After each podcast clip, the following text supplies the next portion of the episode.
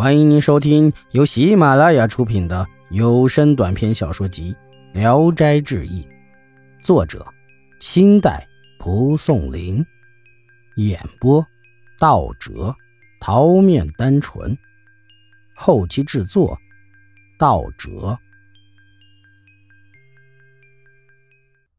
从口中吐出一个小人儿，仅仅有一寸高。八大王以指甲掐住冯生的手臂。疼痛的如同皮肤裂开，八大王急忙把小人按捺在上面，放开手，小人已经进入皮里，指甲的痕迹还在，而臂上慢慢的凸起，好似一块疙瘩的形状。冯生惊奇的问他，他笑而不答，只说：“哎，先生可以走了。”把冯生送出来，八大王自己返了回去。冯生回头一看。村庄田舍全都不见了，唯有一只巨大的鳖蠢笨地爬进水中。冯生惊讶了很长时间，自己想，所得到的必定是鳖宝。自这以后，他的眼睛特别明亮，凡是藏有珍珠宝贝的地方，即使在很深的地下都可以见到；即使平日所不认识的东西，也可以随口说出它的名字。在他睡觉的房间中，掘出埋藏在地下的数百串钱，用于生活开销，富富有余。后来，有出卖一所旧宅子的，冯生看到他里面藏有无数成串的钱，就用很多的钱购买来，从此与王公大臣同等富裕。家中奇珍异宝应有尽有，他还得到一面镜子。背面有凸起的凤钮环和水云相飞的图，它的光亮能照到一里多，胡须和眉毛都可以数清楚。美丽的女人一照，影子就可留在里面，磨也磨不掉。假若改换梳妆重照，或者再换一位美人，前面所照的影儿就消失掉了。当时，肃王府的三公主生长得绝世的美丽。冯生久已仰慕她的名字，正巧遇到三公主去游崆峒山，他就事先到山中藏下来，等待三公主下车时，就用镜子照了她。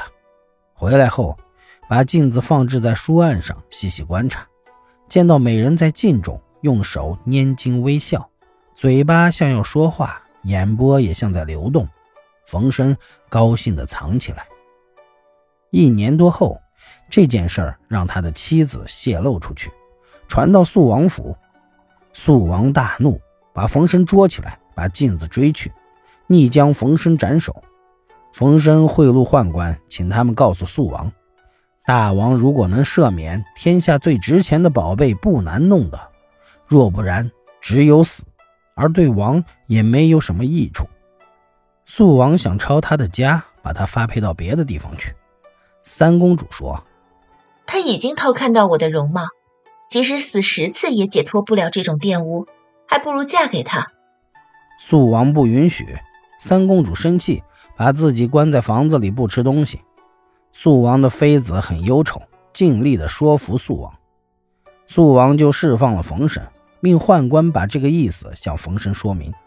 冯生推辞说：“糟糠之妻不下堂，我宁愿死掉也不能从命。肃王如果……”准我自赎，即使倾家荡产也可以。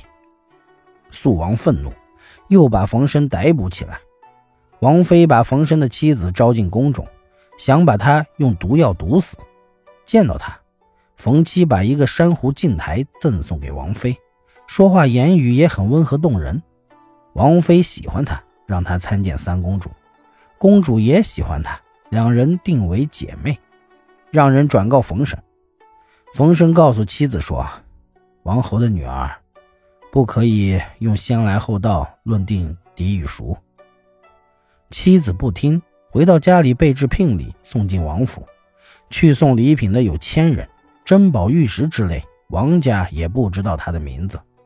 肃王大喜，释放冯生回家，把三公主嫁给他。三公主仍然携带着镜子归去。冯生一天晚上独自睡下，梦见八大王高大的身躯走进来，说：“所赠送的东西应当还我了，佩戴久了耗费人的心血，折损人的寿命。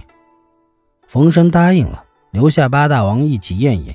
八大王告辞说：“自从聆听你的教诲，酒已经戒了三年。”就一口啃冯生的手臂，冯生痛得很厉害。醒来一看，肿块已经消失了。自此以后，冯生仍然和平常人一样。本集演播到此结束，谢谢大家的收听。喜欢请点赞、评论、订阅一下。